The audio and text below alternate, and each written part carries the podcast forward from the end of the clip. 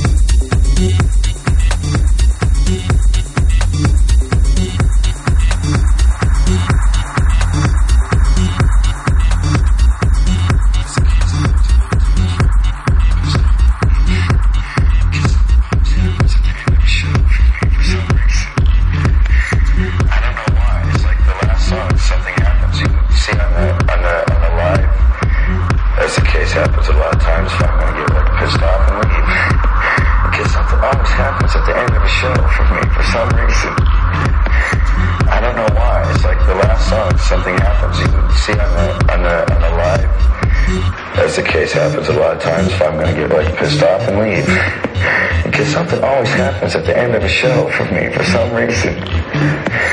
I don't know why. It's like the last song, something happens. You see on the uh, on the uh, on the live, as the case happens a lot of times, if I'm gonna get like pissed off and leave.